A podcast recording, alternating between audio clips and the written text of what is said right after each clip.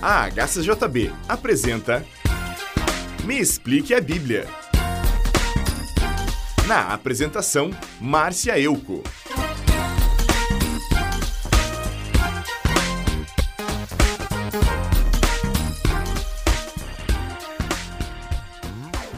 Olá, amigo ouvinte. Ao Deus único e sábio seja dada a glória para sempre, por meio de Jesus Cristo. Hoje vamos estudar o capítulo 5 da carta de Tiago, onde o apóstolo exalta a justiça divina e consola os crentes que estão sofrendo.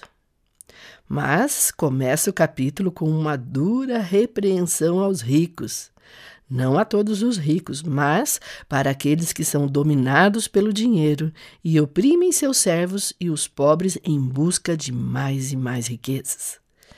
Então, nos versos 1 a 6, Tiago escreveu: Ricos, escutem, chorem e gritem pelas desgraças que vocês vão sofrer. As suas riquezas estão podres e as suas roupas finas estão comidas pelas traças. O seu ouro e a sua prata estão cobertos de ferrugem, e essa ferrugem será testemunha contra vocês. E como fogo comerá o corpo de vocês. Nesses últimos tempos, vocês têm amontoado riquezas e não têm pago o salário das pessoas que trabalham nos seus campos. Escutem as suas reclamações. Os gritos dos que trabalham nas colheitas têm chegado até os ouvidos de Deus, o Senhor Todo-Poderoso. Vocês têm tido uma vida de luxo e prazeres aqui na terra e estão gordos como gado pronto para o matadouro. Vocês têm condenado e matado os inocentes e eles não podem fazer nada contra vocês. Palavras fortes de Tiago. Deus sempre está atento ao clamor daqueles que sofrem injustiça. Os ricos mencionados por Tiago não estavam pagando o salário de seus trabalhadores e eles estavam orando a Deus pedindo misericórdia. A justiça de Deus pesou a conduta desses empregadores e determinou que eles são culpados, pois, além de deixarem seus servos sem salário e passando por necessidades, ainda matavam inocentes. O destino que os espera será tão terrível que Tiago diz para eles: chorem e gritem pelas desgraças que estão por vir sobre eles. Bem sabemos que os ensinamentos de Jesus nos instruem a vivermos de modo modesto e compartilhando o que temos com os mais pobres. Mas algumas pessoas, quando se convertem, esquecem de converter também a sua carteira, o seu bolso, a sua avareza. O amor ao dinheiro é, é a raiz de muitos males. No capítulo 19 do Evangelho de Mateus, lemos que certa vez um homem chegou perto de Jesus e perguntou o que poderia fazer para conseguir a vida eterna. Jesus respondeu a ele que ele deveria obedecer aos mandamentos que ordenam não matar, não cometer adultério, não roubar, não dar falso testemunho contra ninguém, respeitar pai e mãe e amar os outros. Então o homem disse a Jesus que já vinha obedecendo a estes mandamentos.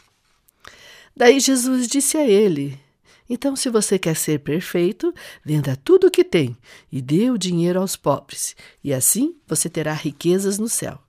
Depois venha e me siga. Mas como o homem era muito rico, desistiu e foi embora, pois não queria se desfazer de sua riqueza. Ele preferiu o dinheiro ao invés de ficar com Jesus. Entendam que Jesus não é contra os ricos. Ele apenas quer que o nosso coração não fique preso à riqueza e ao luxo. Nos versos 7 a 11, Tiago consola os crentes dizendo: Irmãos, Tenham paciência até que o Senhor venha. Vejam como o lavrador espera com paciência que a sua terra dê colheitas preciosas. Ele espera pacientemente pelas chuvas do outono e da primavera. Vocês também precisam ter paciência. Não desanimem, pois o Senhor virá logo. Irmãos, não se queixem uns dos outros para não serem julgados por Deus. O juiz está perto pronto para vir. Lembrem dos profetas que falaram em nome do Senhor e os tomem como exemplo de paciência nos momentos de sofrimento. Pois eles foram felizes por terem suportado o sofrimento com paciência. Vocês têm ouvido a respeito da paciência de Jó e sabem como no final Deus o abençoou, porque o Senhor é cheio de bondade e de misericórdia. Amigo ouvinte, o Espírito Santo de Deus habita em nós e através dele temos capacidade de refletir seus frutos. Amor, alegria, paz, paciência, benignidade, bondade, fidelidade, mansidão e domínio próprio. Jesus voltará em breve, mas no tempo dele e não no seu. Tiago usou como exemplo a paciência de Jó.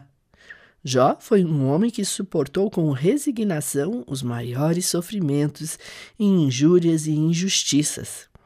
Ele passou por provações e sofrimentos, mas manteve-se fiel à sua fé e aguardou com paciência pela justiça de Deus.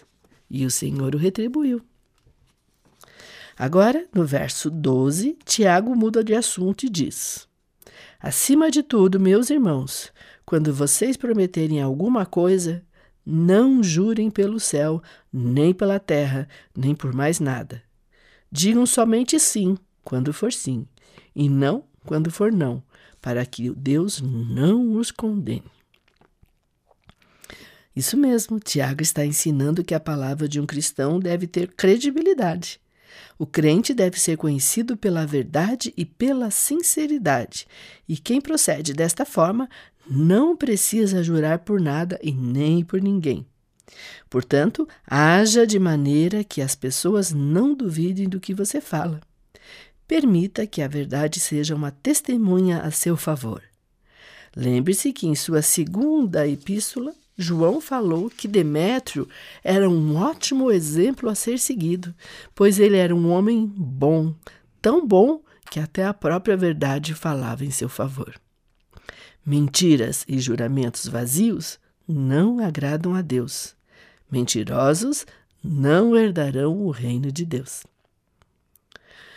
Bem, seguindo agora nos versos 13 a 18, vemos Tiago ensinar que a oração é a nossa maneira de falar com o Senhor, tanto para pedir algo como para agradecer pelas graças recebidas. Ele diz: Se algum de vocês está sofrendo, ore. Se alguém está contente, cante hinos de agradecimento. Se algum de vocês estiver doente, que chame os anciãos da igreja para que façam a oração e ponham azeite na cabeça desta pessoa, em nome do Senhor. Essa oração feita com fé salvará, salvará a pessoa doente. O Senhor lhe dará saúde e perdoará os pecados que tiver cometido. Portanto, confesse os seus pecados uns aos outros e façam oração uns pelos outros, para que vocês sejam curados. A oração de uma pessoa obediente a Deus tem muito poder. O profeta Elias era um ser humano como nós. Ele orou com fervor para que não chovesse, e durante três anos e meio não choveu sobre a terra. Depois orou novamente, e então choveu, e a terra deu a sua colheita. Prezado ouvinte, não esqueça que toda oração feita com fé, com confiança, é sempre respondida. Pode ser que o Senhor responda sim, ou pode ser que ele responda não, mas ele sempre vai responder nossas orações. Ele atendeu até a oração do profeta Elias sobre a chuva. Portanto, orem sozinhos, orem em grupo, ore por você, ore pelos outros. Confesse seus pecados e se liberte de todo o peso. Deixe o Senhor curar seu corpo, sua alma e seu espírito. Agora, nos dois últimos versos da Epístola de Tiago, ele escreveu: Meus irmãos, se algum de vocês se desviar da verdade e outro o fizer voltar para o bom caminho, lembre: quem fizer um pecador voltar do seu mau caminho, salvará da morte esse pecador e fará com que muitos pecados sejam perdoados. Portanto, a oração também pode resgatar aquele que se perdeu e se afastou do caminho do Senhor. Interceda por quem está afastado da fé, assim como você ora por aquele que ainda não se converteu. Pois Jesus está disponível para todos, basta buscá-lo. Se você conhece alguém que está sem força ou sem fé para procurar Jesus, ore por esta pessoa e o Senhor ouvirá a sua oração. Bem, aqui terminamos o estudo da Epístola de Tiago. Que Deus, o Pai e o Senhor Jesus Cristo deem a todos os irmãos paz e amor com fé. Até o próximo programa. Quer ter a sua dúvida respondida neste programa? Mande para nós, que a Márcia responde. Escreva para a HCJB. Rua Frederico Maurer, 2801, Curitiba, Paraná. CEP 81 670 020. Telefone 41 3376 3553 ou mande um e-mail para hcjb@hcjb.com.br. Você também pode ouvir a nossa programação pela internet. Entre na nossa página www.hcjb.com.br